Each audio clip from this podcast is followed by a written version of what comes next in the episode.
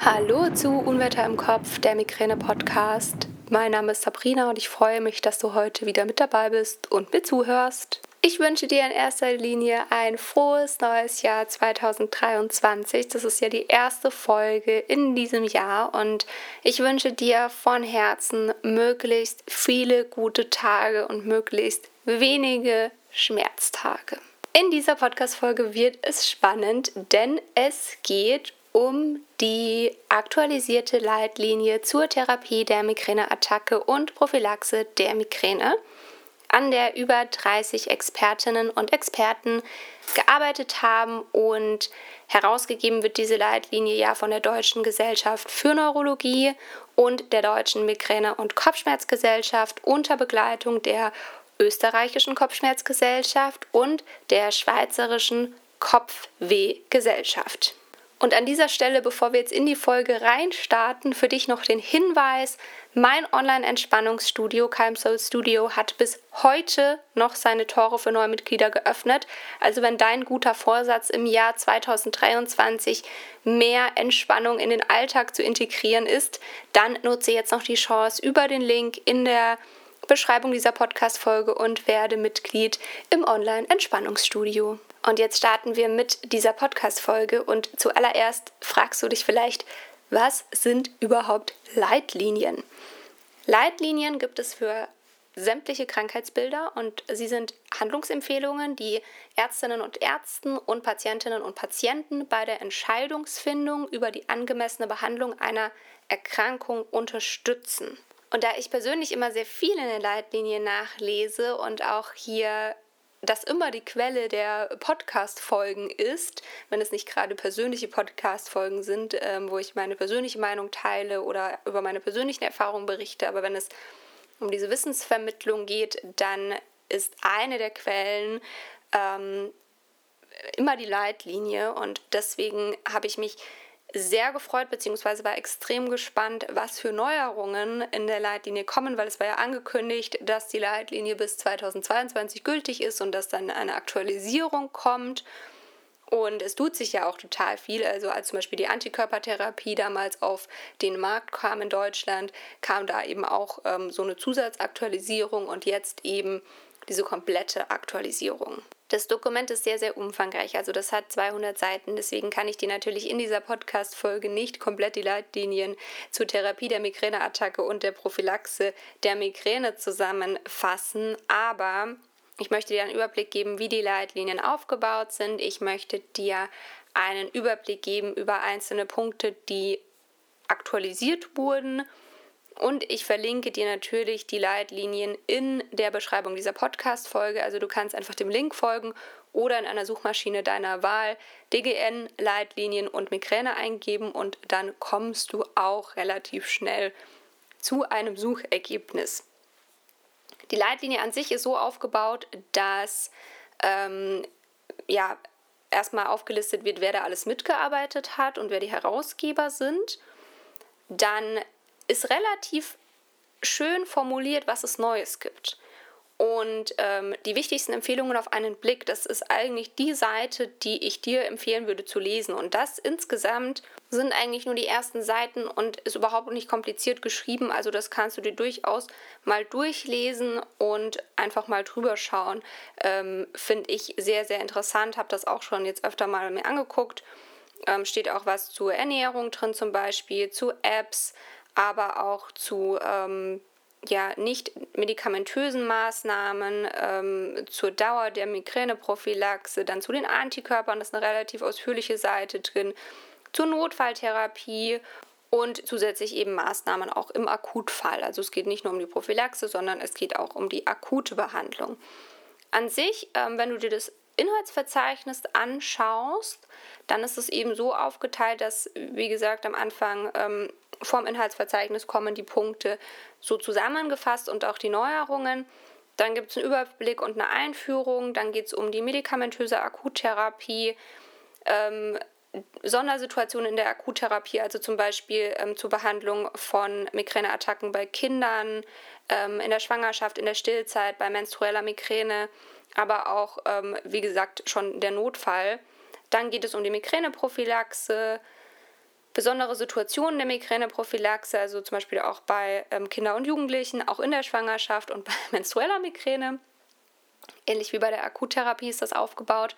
Und dann geht es aber auch um wahrscheinlich unwirksame Medikamente zur Migräneprophylaxe. Also wenn du vielleicht von einer Bekannten empfohlen bekommen hast, dass ihrem Sohn XY geholfen hat, dann kannst du da auch mal nachgucken, ob da vielleicht drin steht, dass es wahrscheinlich unwirksam ist. Und dann hast du da auch relativ schnell eine Antwort. Dann geht es aber auch um psychologische Verfahren zur Migräneprophylaxe, also Achtsamkeit, Entspannungstraining, Biofeedback. Es geht um Diäten und Nahrungsergänzungsmittel, um Smartphone-Apps und um Besonderheiten in Österreich und der Schweiz. So, das ist einmal die Übersicht und jetzt soll es darum gehen, was es denn tatsächlich Neues gibt. Und das ist zum Beispiel, dass die CGRP-Antikörper, worüber es auch hier im Podcast schon mehrere Folgen gibt, eine sehr gute Verträglichkeit haben und zur Prophylaxe von episodischer und chronischer Migräne wirksam sind. Es geht auch darum, dass es eine Vergleichsstudie zwischen dem Antikörper Erenomab und dem schon länger zur Prophylaxe zugelassenen Medikament Topiramat gibt und da eben Erenomab besser wirksam und besser verträglich ist als Topiramat. Und aufgrund dieser Studie, ähm, jetzt mal unabhängig von den Leitlinien, das habe ich ja schon auf Instagram ähm, vor ein paar Wochen geteilt, aufgrund dieser Studie ist es ja tatsächlich so, dass die Voraussetzungen für Erenomab, also für diesen einen Antikörper, sich geändert haben. Vorher war es ja so, dass du die Antikörper nur verschrieben bekommen hast, wenn du bei chronischer Migräne 5 und bei episodischer Migräne 4 Prophylaxen entweder nicht vertragen hast, sie bei dir nicht wirksam waren oder du zum Beispiel eine Vorerkrankung hast und deswegen das Medikament nicht nehmen durftest. Und wenn diese Anforderungen erfüllt waren, und du bei episodischer Migräne auch noch mindestens vier Kopfschmerztage hattest und auch noch über 18 warst und eben all diese Voraussetzungen erfüllt hast, dann erst hast du die Antikörper verschrieben bekommen können. Und das ist jetzt bei allen anderen Antikörpern immer noch so, aber bei Erenomab nicht mehr so. Bei Erenomab haben sich jetzt die Zulassungsvoraussetzungen geändert, ähm, zumindest was die Prophylaxen angeht, die du probiert haben musstest. Und das bedeutet, dass du Erenomab schon nach einer Prophylaxe, die nicht vertragen oder nicht wirksam war, verschrieben bekommen kannst. Und das finde ich persönlich eine sehr, sehr gute Verbesserung. Aber nun zurück zur Aktualisierung der Leitlinien. Es geht auf dieser Seite, was es Neues gibt, relativ viel um neue medikamentöse Therapieoptionen, die sowohl im Akutfall als auch vorbeugend eingesetzt werden können. Und das sind die Gepante und die Titane. Da geht es hier vor allem um Lasmeditan und Rimegepant. Also schau dir das am besten einfach mal an, wenn dich das interessiert. Ähm, da geht es bei Rimegepant zum Beispiel um den Akutfall, aber auch um die Prophylaxe und bei Lasmeditan um den Akutfall, also vor allem spannend für Patientinnen und Patienten, die keine Triptane nehmen dürfen aufgrund von Kontraindikationen. Und was auch zusätzlich aufgenommen wurde, ist die Neurostimulation als nicht medikamentöse Maßnahme im Akutfall, aber auch zur Migräneprophylaxe. Das kennst du vielleicht als Cephalie und dann wird hier auch noch genannt, dass Ausdauersport in der Prophylaxe der Migräne wirksam ist. Was jetzt hier auf dieser Seite nicht aufgeführt wird, aber was ähm, zum Beispiel in der Pressemitteilung, die vorab veröffentlicht wurde, ähm, um was die Leitlinie ergänzt wurde, aber auch ähm, mir im Inhaltsverzeichnis einfach aufgefallen ist, ist, dass die Leitlinien um Hinweise ergänzt wurden zu unterstützenden Maßnahmen, wie zum Beispiel Smartphone-Apps. Und dazu findest du zum Beispiel bei diesen Seiten, wo die Empfehlungen auf einen Blick zusammengefasst werden, ähm, da steht zum Beispiel, dass Smartphone-Apps ähm, in der Diagnostik und in der Therapie unterstützen können, aber auch, dass sie eben den Verlauf von der Migräne und den Kopfschmerzen dokumentieren können und dementsprechend auch dabei unterstützen können, zu schauen, wie ist der Verlauf, wie ist der Erfolg von Medikamenten. Also wenn du zum Beispiel eine neue Prophylaxe ausprobierst, manchmal ist es ja tatsächlich so, dass man selbst nochmal ein ganz anderes subjektives Empfinden hat als die Tatsache, wie es dann objektiv ist. Und das kann eben super mit solchen Apps dokumentiert werden und es können auch ähm, verhaltenstherapeutische Optionen vermittelt werden. Also gerade hier Stichwort Entspannungsverfahren zum Beispiel.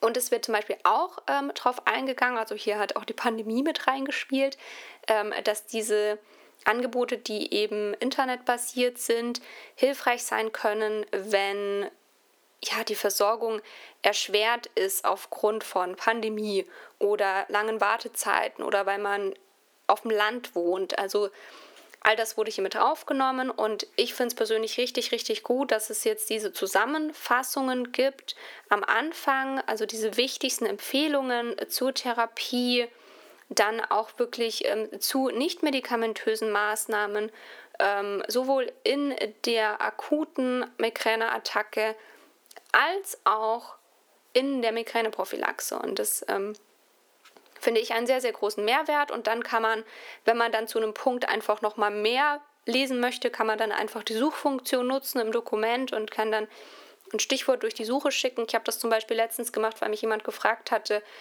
ähm, wie das denn nochmal mit der Einnahme von Magnesium ist. Dann habe ich gedacht, ach, gucken wir doch gleich mal, was die neuen Leitlinien dazu sagen und habe zum Beispiel das Wort Magnesium einmal durch die Suche geschickt und dann habe dann eben geschaut, ähm, was die Leitlinien dazu sagen.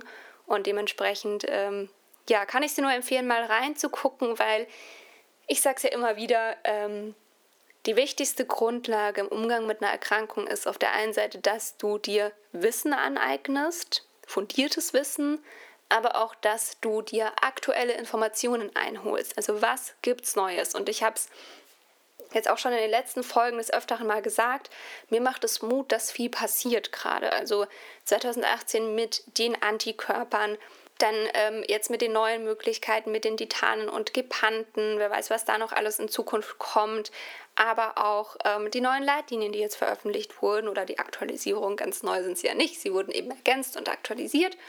Und das macht mir persönlich Mut, dass da viel passiert und ähm, dass die Forschung auch weiter daran arbeitet, ähm, uns das Leben mit Migräne zu erleichtern und dementsprechend finde ich es persönlich wichtig, dass wir diese Tools auch nutzen, die wir zur Verfügung haben und da eben reinschauen und das auch dann gegebenenfalls mit der Ärztin oder dem Arzt besprechen.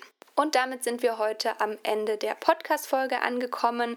Ich packe dir alle Links in die Beschreibung der Podcast-Folge und jetzt wünsche ich dir einen ganz wundervollen Tag. Vielen Dank fürs Zuhören. Schick diese Podcast-Folge gerne allen Menschen in deinem Umfeld, die es auch interessieren könnte. Du kannst sie natürlich auch teilen auf Instagram. Verlink mich gerne. Du findest mich auf Instagram unter Unwetter im Kopf. Und ich freue mich, wenn du nächstes Mal wieder einschaltest. Lass es dir gut gehen, hab einen schönen Tag und bis zum nächsten Mal. Deine Sabrina.